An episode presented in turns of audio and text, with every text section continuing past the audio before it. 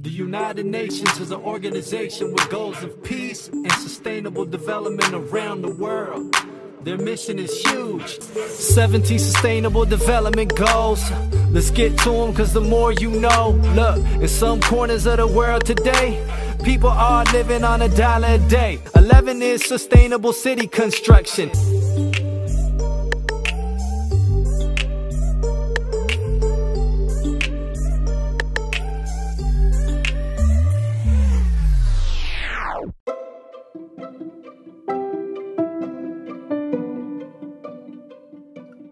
O beabá da sustentabilidade.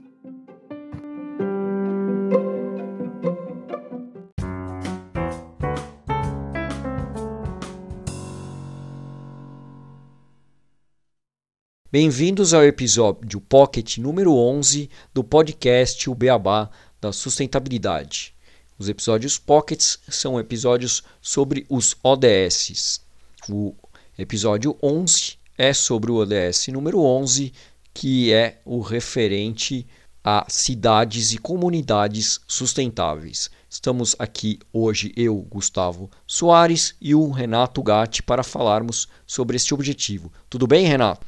Tudo bom, Gustavo? E com você? Tudo ótimo. Tudo ótimo. E lembrando que esse tema né, é bastante atual que a gente teve nessa última semana, o primeiro turno das eleições a prefeito e, e vereadores, né? e ainda teremos o segundo turno em 57 cidades, ou seja, teremos os eleitos também levem essas cidades a serem cidades e comunidades sustentáveis. E lembrando que pouquíssimos prefeitos trouxeram esse tema à discussão, né, Gustavo? A gente estava comentando anteriormente desse podcast. Sim, exatamente.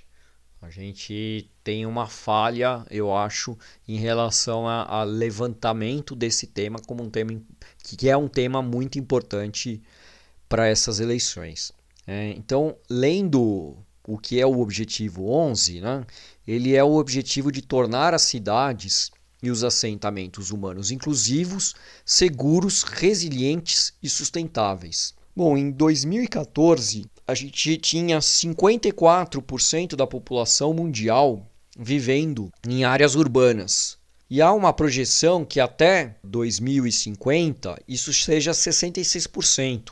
Mas quando a gente fala de América Latina e Brasil, esse valor é muito maior, porque a África e a Ásia é que puxam para baixo a quantidade de gente morando em cidades. Aqui no Brasil já são 8 em cada 10 pessoas que vivem nas cidades. E na América Latina também a gente está em torno de 80% da população morando nas cidades da América Latina e no Caribe. A América é a região, né, porque também a América do Norte também está nessa faixa dos 80%, é a região do mundo que tem mais gente morando em cidades. Incrível, né? Que é a região mais jovem é, que é populada há menos tempo, né? mas é a região que tem mais gente morando em cidades. Também outro dado é que em, até 2030 é estimado que 41 megalópolis com mais de 10 milhões de habitantes vão existir. E considerando que a pobreza extrema muitas vezes ela se concentra nesses gigantescos espaços urbanos ou também nos espaços urbanos pequenos, a desigualdade social acaba sendo mais acentuada nas cidades. Também a violência se torna uma consequência dessas desigualdades no acesso pleno à cidade. Então, transformar significativamente a construção, a gestão desses espaços urbanos é essencial para que o desenvolvimento sustentável como um todo seja alcançável. Temas intrinsecamente relacionados à urbanização, como mobilidade, gestão de resíduos sólidos, saneamento, estão incluídos nessas metas do ODS 11, bem como o planejamento e o aumento da resiliência dos assentamentos humanos, levando em conta as necessidades diferenciadas das áreas rurais, periurbanas e urbanas. O objetivo 11 está alinhado à nova agenda urbana, acordada em outubro de 2016, durante a terceira Conferência das Nações Unidas sobre Moradia e Desenvolvimento Urbano. É, e só um comentário, Gustavo, para a gente pensar na importância desse ODS. Quando você fala dos 54% da população mundial que vivia em 2014 em áreas urbanas, e esse número não deve ter aumentado muito para o ano de 2020, a gente tem que lembrar que a gente está falando de um total de atualmente 7 bilhões e 800 milhões de pessoas no planeta. Então, pensar que mais de 50% estão vivendo em áreas urbanas, é quase 4 bilhões de pessoas vivendo em áreas urbanas e que até 2050 a gente estaria aí próximo dos 70% de pessoas vivendo em áreas urbanas, ou seja, perto aí de 5 bilhões quase 6 bilhões de pessoas vivendo em áreas urbanas. Então é muita gente, por isso que a gente tem que pensar nesse ODS de uma forma bem estruturada, porque é importante para o nosso bem-estar, para a gente ter uma melhor qualidade de vida e direitos iguais para todos. Sim, como a gente vê, todos os ODS eles estão intimamente ligados uns com os outros, né?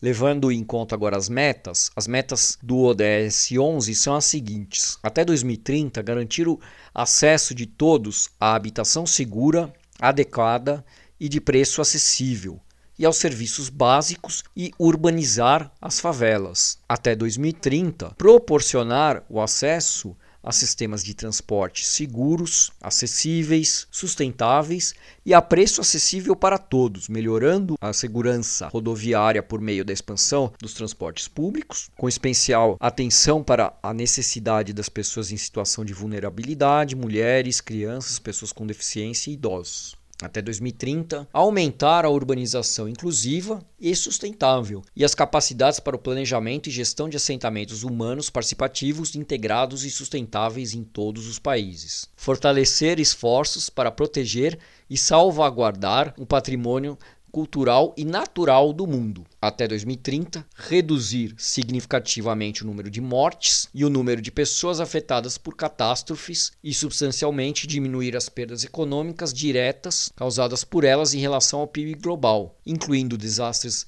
relacionados à água, com foco em proteger os pobres e as pessoas em situação de vulnerabilidade. Até 2030, reduzir o impacto ambiental negativo per capita das cidades, inclusive prestando especial atenção à qualidade do ar, gestão de resíduos municipais e outros. Até 2030, proporcionar o acesso universal a espaços públicos seguros, inclusivos, acessíveis e verdes, aos espaços públicos verdes, particularmente para as mulheres, crianças, pessoas idosas e pessoas com deficiência. Apoiar relações econômicas, sociais e ambientais positivas entre áreas urbanas, periurbanas e rurais, reforçando o planejamento nacional e regional de desenvolvimento até 2020. Esse aqui é complicado, hein? Até 2020, todos os objetivos para esse ano são complicados de serem atingidos. Ó. Aumentar substancialmente o número de cidades e assentamentos humanos, adotando e implementando políticas e planos integrados para inclusão, eficiência dos recursos, mitigação e adaptação às alterações climáticas, a resiliência a desastres e desenvolver e implementar de acordo com o Sendai Framework para a redução de risco de desastres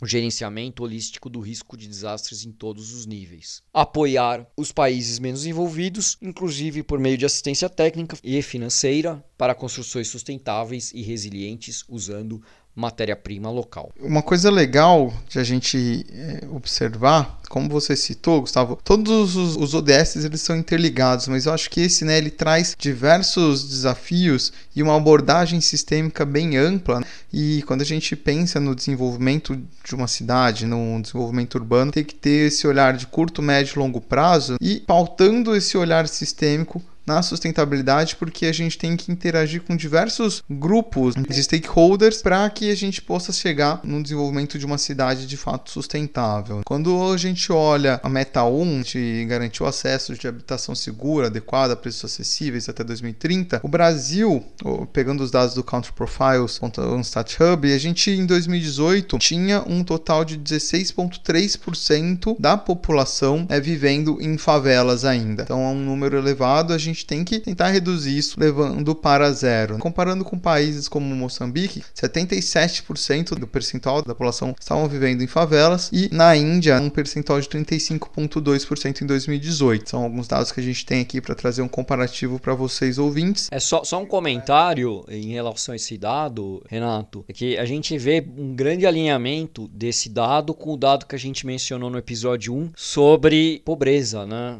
O percentual de pessoas morando em favela é bem similar com o percentual que a gente tem de pessoas abaixo do nível de pobreza. Sim, sim, bem, bem observado. E quando a gente olha também, Gustavo, os dados de acesso, percentual da população com acesso a serviços públicos de coleta de resíduos, a gente consegue ver que países mais desenvolvidos, então regiões ali da Austrália, Nova Zelândia, 94% da população tem acesso à coleta municipal de resíduos. Depois a gente tem Europa, América do Norte com 89,6%, né, quase 90%. América Latina e Caribe, a gente está indo bem com esse, esse, indicador de gerenciamento de resíduos sólidos, com 80,4% da população tendo acesso. Mas aí, quando a gente olha para países da Ásia, já começam a cair. Então, África é, e Ásia, a gente está ali numa média de 72%, 73%. E a África subsaariana já com 43%, que é o pior de todos os países e que com certeza está muito alinhado com essa, conversando muito com esse dado que você trouxe sobre a linha da pobreza. Então são países que a gente sabe que tem um índice de pobreza muito mais elevado, estão precisam de um desenvolvimento muito maior e também estão atrasados em relação a algumas metas que esse ODS traz. Sim,